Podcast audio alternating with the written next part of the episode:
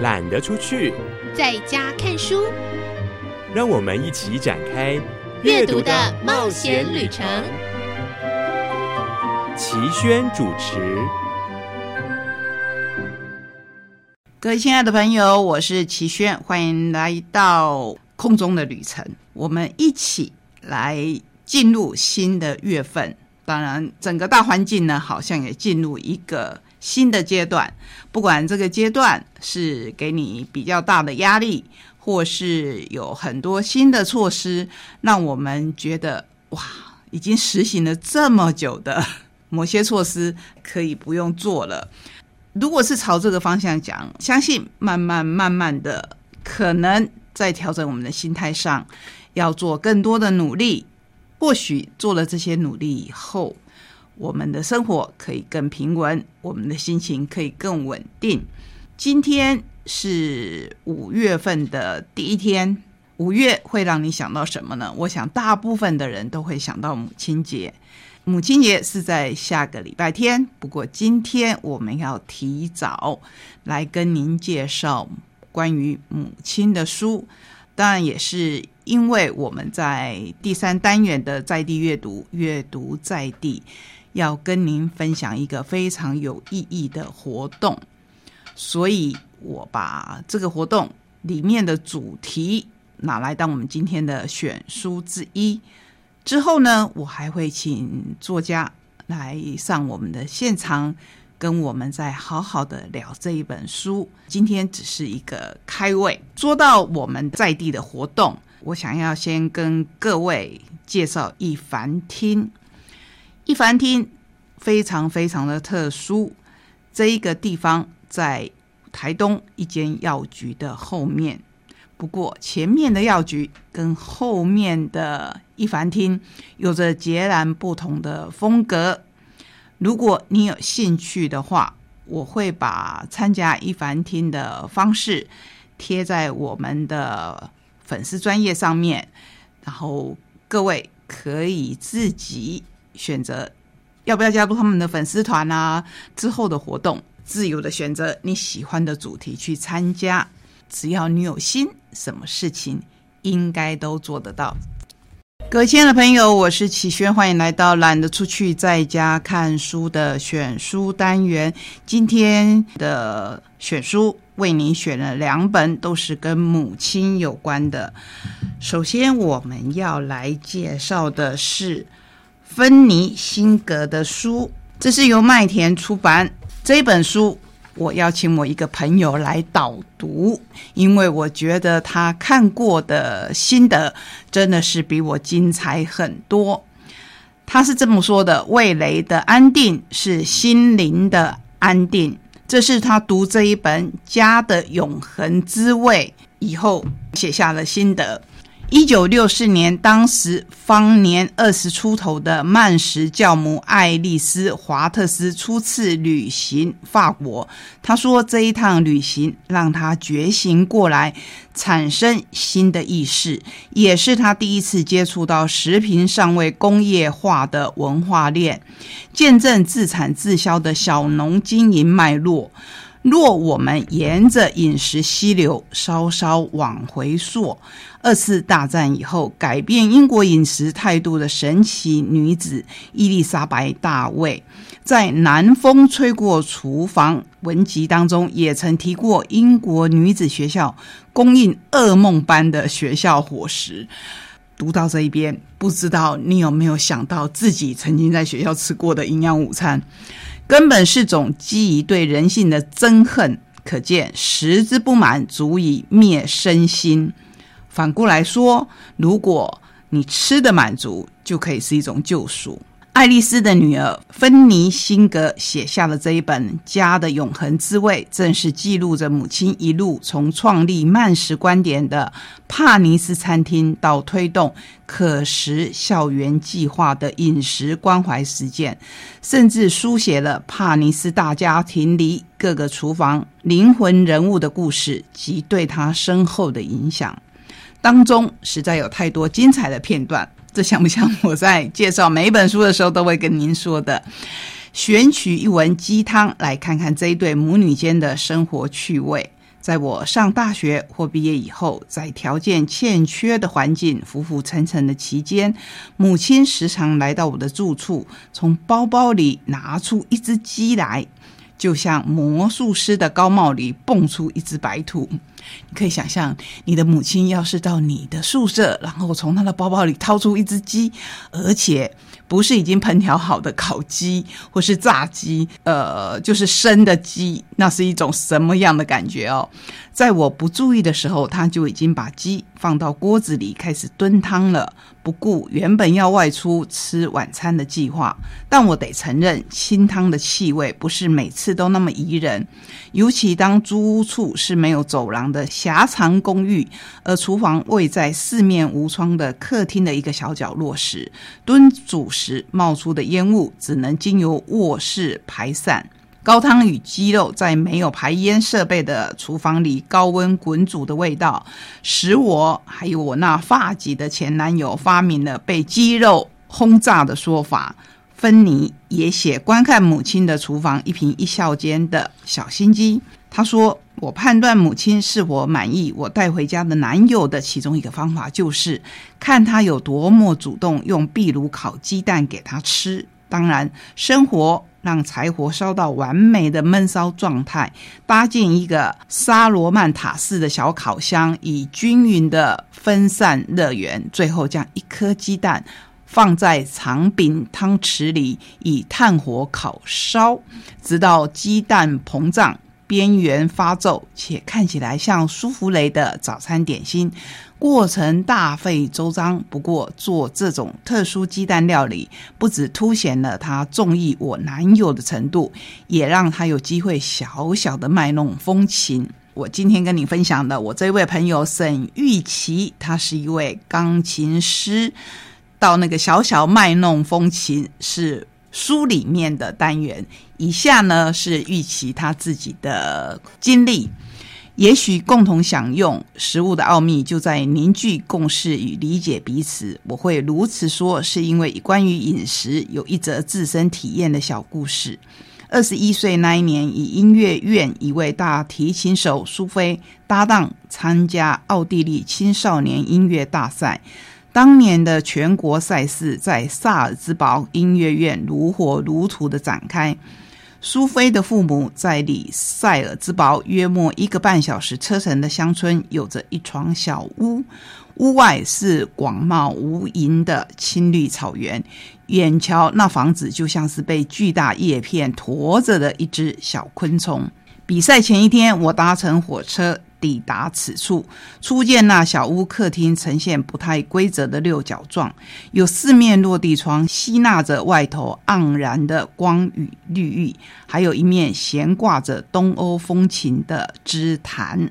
一台棕褐色的小平台钢琴静静地矗立在旁，是原本苏菲祖母的琴。我们就在那排练了一会儿，也许是焦虑与紧张，苏菲提议先别练了，一同摘后院的桑葚来做奥地利平民甜点——皇帝煎饼的果酱。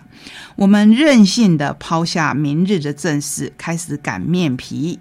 熬制桑葚糖浆，那桑葚隐约还带着土腥气味的酸甜，揉杂些许莱姆与焦糖，滋味丰盛。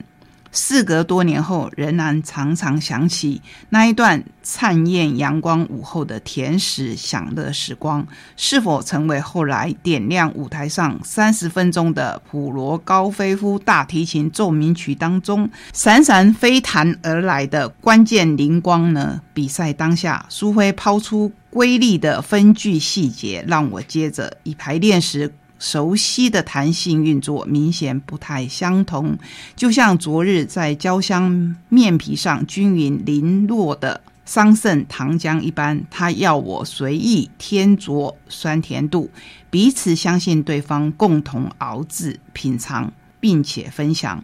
那是一个异常美好的合作经验。在率性脱离费城穷旧的演奏专业之下，凭借一份不专业的甜点，竟能把彼此的感情信赖度延伸到隔天的赛场上。我们拿下了全国第三名，于是我便开始相信食物的魔力。芬妮这一本献给母亲的一封封情书，被归类为饮食文学，或许太过严肃。但是，擅长于推坑的作者，不仅能够提供读者菜肴配方，还能一边燃起你跃跃欲试的热情。而这一份热情种子，恰恰是因为我们心中都渴望从食物中体验那温暖的爱与风土吧。这一本书就是芬尼辛格他写给他母亲一封封的情书。里面我们可以看到非常优美的文字，好像无论你身在何方，只要跟母亲同在，就有家的感觉。香味像前菜一样，营造属于家的氛围。从农场到餐厅，主菜就是家的主角。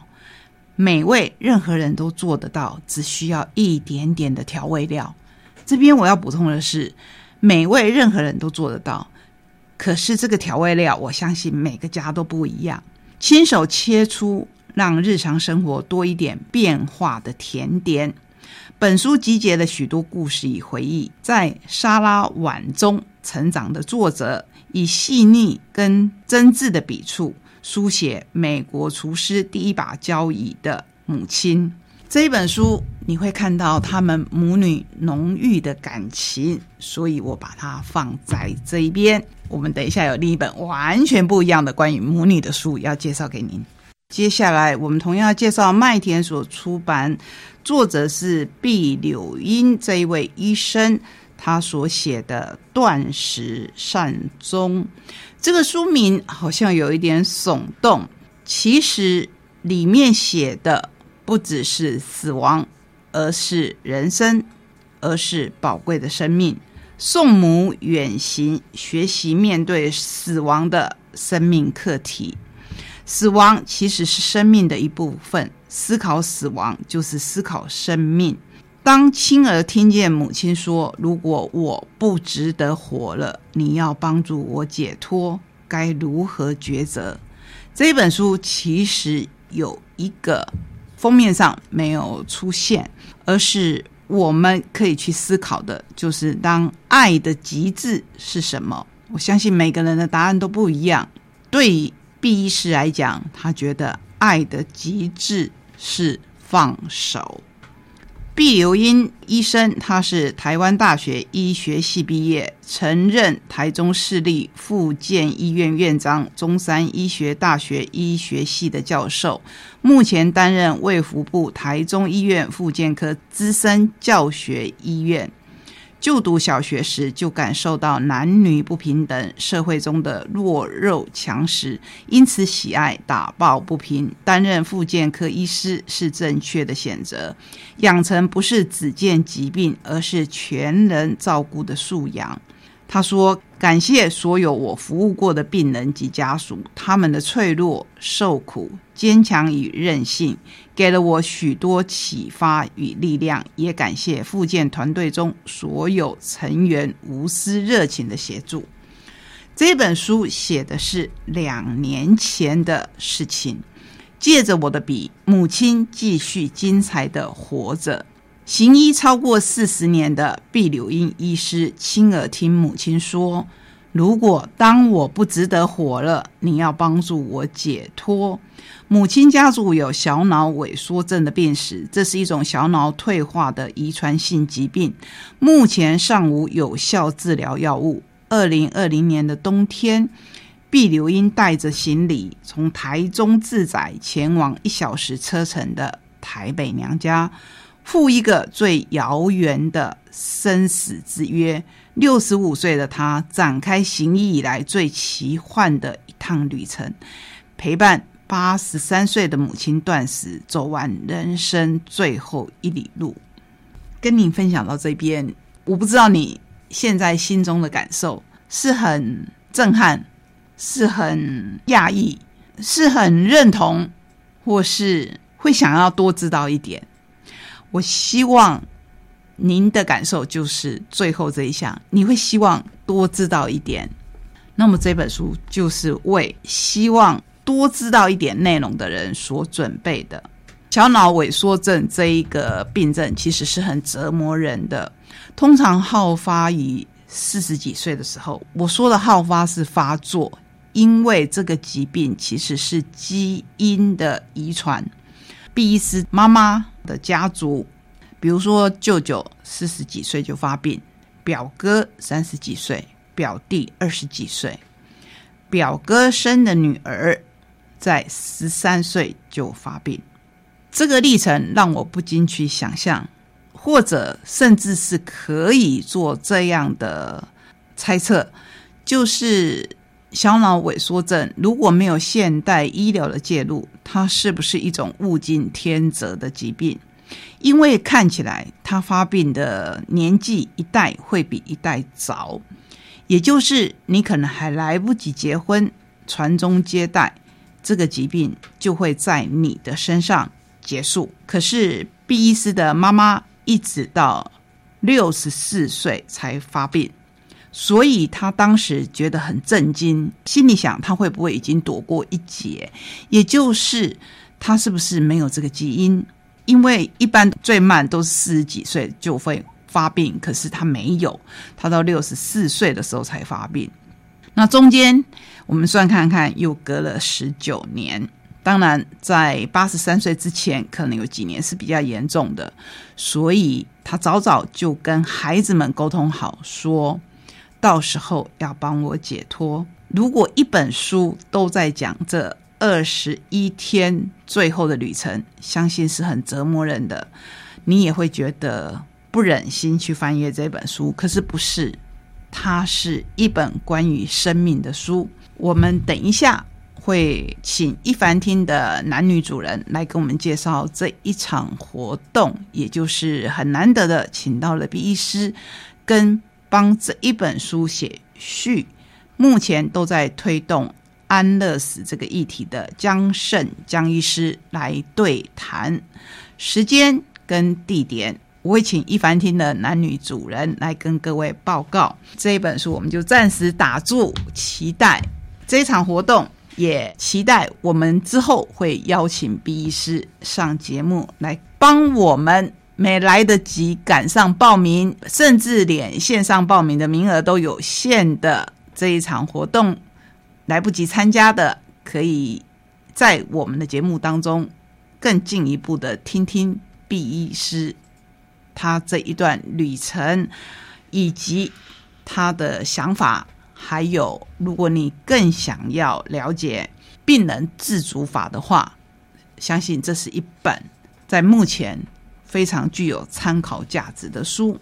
如果你觉得刚才气氛有一点沉重，那我们来介绍两本绘本，一本是跟我们台东非常有关系的，因为它是国立台湾史前文化博物馆所出版的《回家吧》。此书的原创是我们台湾布农族的故事，文章是文字秀，图是楚家慧。因为我就住在史前馆附近，所以我对这一本书实在是很有兴趣。故事原创的名字，原住民的话语我比较不会念，那我就讲它的汉文名字叫做蔡善神。这里是埋藏期待的地方，故乡。你的名字叫做内本路。七十二岁的穆拉斯在弟弟比用和孙女小穆拉斯的陪伴之下，回到了阔别六十一年的土地。好，这里面介绍了很多很多布农族的故事。最后，我相信不只是原住民的想法，也是很多人的想法。不过，这个字眼呢，这个想法在原住民里面呢是非常具有代表性的，就是成为真正的人。这一本书目前我看史前馆还没有发表，等到他们发表的时候，希望呢我们可以再做更进一步的介绍。最后我们要看看三之三的金鱼，这是大家都熟悉的五味太郎所画所写的绘本。他的画很有特色，很有辨识感。金鱼在说的是什么呢？五味太郎其实是大家都很熟悉的，他的作品被各国争相翻译出版，插画还被应用在许多文具跟饰品上面。在所有的动物里面呢，金鱼这个哺乳类动物对日本人来讲呢是很奇特的，因为他们是一个会吃金鱼的民族。世界各国不管如何的踏伐，他们认为如果大家都吃牛。吃鸡，那为什么我们自古以来吃金鱼是不行的呢？当然，这个观念最近都是慢慢在改。那这一本书到底在说什么呢？